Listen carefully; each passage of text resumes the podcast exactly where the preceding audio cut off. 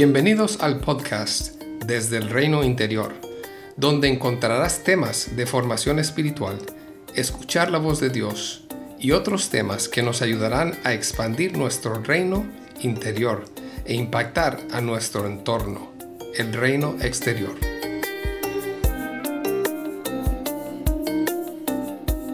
Hoy quiero hablar de un concepto muy importante en la formación espiritual Sé que has experimentado este concepto, pues la vida nos lo va enseñando si ponemos atención. Ignacio Loyola llama a este concepto la santa indiferencia. Y estas dos palabras tal vez no son muy conocidas para ti, pero en cierta manera también quieren expresar el dejar ir, rendición, morir a nosotros mismos así que sé que tal vez estas otras palabras sí te son conocidas. Como te dije, creo que hemos pasado por experiencias, pero me gusta mucho el concepto que se nos presenta, pues a veces nosotros pensamos que dejar ir es algo que nos perjudica o que debemos de dejar ir o rendir cosas que nos hacen daño o que nos mantienen estancados. Pero hoy quiero que pensemos en las cosas que necesitamos dejar ir, donde se nos invita a buscar una santa indiferencia, que son buenas, a las que tal vez nos hemos aferrado de formas desproporcionadas. Iniciemos con el concepto de santa indiferencia. Ignacio Loyola habla de santa indiferencia y lo divide en tres categorías. Inicio con la definición. Por lo tanto, debemos de hacernos indiferentes a toda cosa creada, mientras lo hagamos desde nuestra libertad y no bajo alguna prohibición. Consecuentemente, en lo que a nosotros respecta, no deberíamos preferir salud o enfermedad, riqueza o pobreza, honor o deshonor, una larga vida o una vida corta la misma postura va para todas las otras cosas creadas. Con la definición anterior te debes de estar preguntando, ¿no debo de preferir la salud a la enfermedad? déjame avanzar un poco con el concepto. Es claro que si nos pusieran a elegir, todos elegiríamos riqueza, tal vez algunos no demasiada riqueza, pero suficiente. Elegiríamos salud, honor y una vida larga con salud. No quiere decir que este concepto nos, invita, nos invita perdón, a ser masoquistas o a desear que nos ocurran estas cosas complejas. A la vez, todos sabemos que hay momentos en nuestras vidas donde tendremos menos disposición de recursos económicos, nos visitará la enfermedad, el deshonor, entre otras cosas. Entonces, ¿cuál es el punto de la santa indiferencia? Ella nos invita a también encontrarnos con Dios en esas circunstancias. Nos invita a no aferrarnos a un resultado deseado y solo ver a Dios si ese resultado deseado o esa oración contestada se cumple. Nos invita a experimentar a Dios cuando la oración no se cumple. A la vez, estas cuatro categorías no son limitantes, o sea, el concepto abarca mucho más. Pensemos en un proyecto de trabajo por el cual has luchado, has trabajado, has orado, aún se te han dado ciertas promesas, has sentido que Dios te ha traído hasta ese punto has visto su guía y su ayuda. Pero después de un tiempo, este proyecto, sea el que sea, no es lo que esperaba, o fracasa, o deja de dar fruto. Ese es un tiempo para pedir a Dios que nos ayude a llegar a tener esta indiferencia santa. Poder decir de corazón, y no solo de mente, algo así, y en tus propias palabras.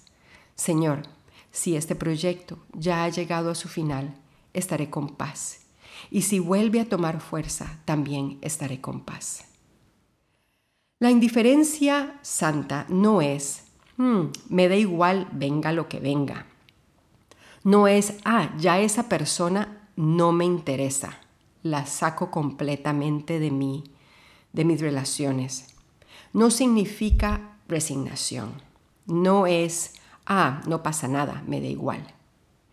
Es una postura interior que ha luchado de formas auténticas para decir a Dios, te sigo y buscaré tu rostro en esta circunstancia o en esta otra. Es un desapego sagrado que lleva a más intimidad con Dios y más apego con Él. La santa indiferencia nos lleva a buscar su voluntad, rendirnos a confiar a que Él está caminando con nosotros en las circunstancias que menos desearíamos a veces y en momentos donde nos falta el entendimiento. No es algo, en mi opinión, que logramos solos aún llegar a esta indiferencia de la que nos habla Ignacio Loyola es algo que cultiva el Espíritu Santo con nuestra cooperación. Habrían muchos ejemplos para ilustrar este proceso y es muy posible que no toque uno que se asemeje a tus circunstancias o a tu vida interna. Así que le pido, como dije ya antes, al Espíritu Santo que te llene de inspiración mientras escuchas y mientras meditas. Sin embargo, déjame darte unos ejemplos más. Pensemos que formas parte de un grupo de amistades o de un equipo de trabajo y por ciertas circunstancias te sientes incomprendido, desvalorado, criticado o juzgado en cierta manera te has sentido deshonrada. ¿Será que esta es una oportunidad para crecer internamente y pedir a Dios santa indiferencia? Dependiendo del caso puede ser así. Pero por eso necesitamos la guía de Dios, porque aún pedir santa indiferencia es un proceso de discernimiento. Puede ser que en tus circunstancias necesitas buscar aclarar las cosas, luchar por lo que crees que es correcto y dejar que otros puedan escuchar tu voz.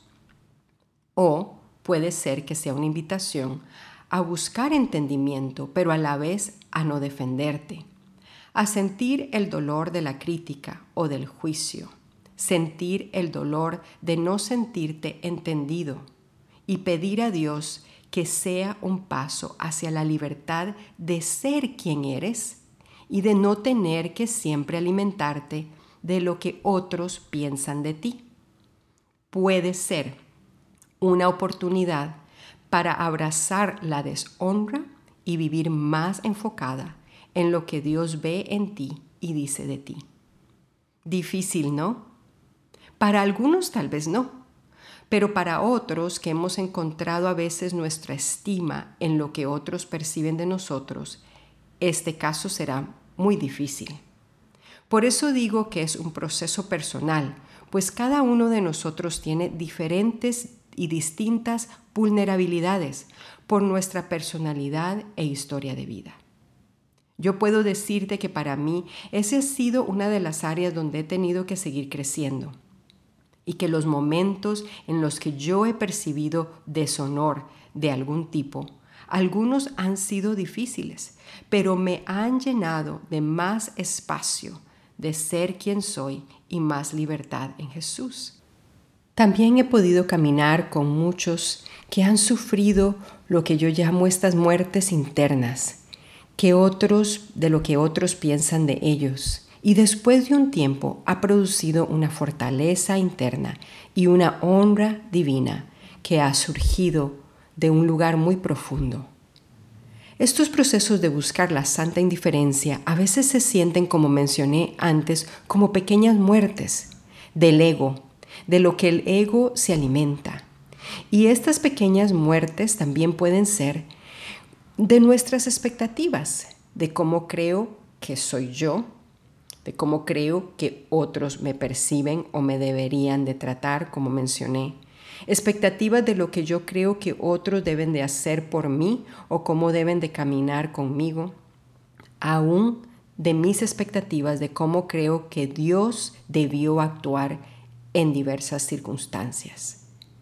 Pablo nos habla de esto en el siguiente texto, Filipenses 4:12. Dice así, sé vivir con casi nada o con todo lo necesario. He aprendido el secreto de vivir en cualquier situación, sea con el estómago lleno o vacío, con mucho o con poco. Otra versión lo menciona así. Sé, que lo, sé lo que es vivir en la pobreza y lo que es vivir en la abundancia. He aprendido a vivir en todas y cada una de las circunstancias, tanto a quedar saciado como a pasar hambre, a tener de sobra como a sufrir escasez. Existen diferentes versiones de este pasaje. Puedes buscarla en otras versiones. De hecho, el texto más conocido es el siguiente, el versículo 13, el que menciona que todo lo puedo en Cristo que me fortalece. Todo ese capítulo 4 está llena de invitaciones al contentamiento, a alegrarnos, a experimentar a Dios. Y según la tradición cristiana se dice que Pablo escribió ese libro estando encarcelado en Roma. Hmm. Así que él conocía el secreto del contentamiento. Y para mí es una de las frases que me da más curiosidad interior. He aprendido el secreto. Es uno de esos secretos de vida verdaderamente. Hay otros pasajes que hablan de este concepto de la santa indiferencia. No los voy a mencionar todos, pero recordaré algunos cuando la reina Esther se le pide interceder por el pueblo judío delante del rey y presentarse delante de él, ella pide que por favor oren y ayunen, pero está dispuesta a, si tengo que ir y morir, moriré. También la historia de Abraham y su hijo, el hijo de la promesa, cuando sube a dar a su hijo a Dios, aunque Dios provee un cordero, Internamente Abraham llegó aún a momentos sagrados de desprendimiento y de confianza en Dios. No vemos toda la lucha interna en los pasajes de la Biblia, pero yo no creo que fue un proceso automático de obediencia. Es posible que también te haya venido a la mente el ejemplo supremo, Jesús en Getsemaní, y su petición pasa de mí esta copa, pero que no se haga mi voluntad, sino la tuya. Hay momentos en nuestras vidas donde seremos invitados a dejar ir y a soltar. Como te dije al inicio, a veces es más sencillo distinguir entre una invitación entre algo que no nos conviene o nos hace daño. Pero ¿qué hacemos cuando valoramos o sobrevaloramos algo que es bueno ¿Cómo podemos sostenerlo con las manos abiertas? Yo creo que hay algo muy importante en este tiempo para los que seguimos a Jesús. En medio de tiempos donde se nos invita a hacer valer nuestra voz, a luchar por nuestros derechos, a fortalecer nuestra estima, a valorar nuestras emociones, al éxito y a la alta productividad. Por favor, no entiendas que estoy contra esto. Creo que todo lo anterior que mencioné es importante y en muchos momentos tiene mérito. Pero yo también me pregunto y te pregunto, ¿qué pasa con la espiritualidad de morir a nosotros mismos? ¿Qué pasa con esa espiritualidad de disminuir para que Él crezca? ¿Cómo podemos, por ejemplo, validar lo que sentimos, pero no ser o actuar lo que sentimos. ¿Cómo podemos luchar por causas justas y sentir un enojo santo por la injusticia, sin aferrarnos a hacer justicia en nuestro tiempo y con un enojo amargo? ¿Cómo en medio de circunstancias difíciles que nos llaman a morir a nosotros mismos, podemos entregarnos con más confianza al amor eterno al que seguimos y del cual queremos aprender y seguir experimentando más. ¿Cómo podemos desprendernos de nuestra propia imagen y nuestras seguridades importantes pero pasajeras, para abrazarnos más fuertemente a lo eterno y a lo no pasajero. Te pregunto, ¿en qué área de tu vida te está invitando Dios a pedir esta santa indiferencia? Bendiciones desde el reino interior. Gracias por acompañarnos hoy. Si deseas más información sobre estos temas, visítanos en nuestra página web desde el reinointerior.com. Puedes encontrar este link en la descripción del podcast. Que Jesús siga expandiendo tu reino interior para un mayor impacto en el reino exterior.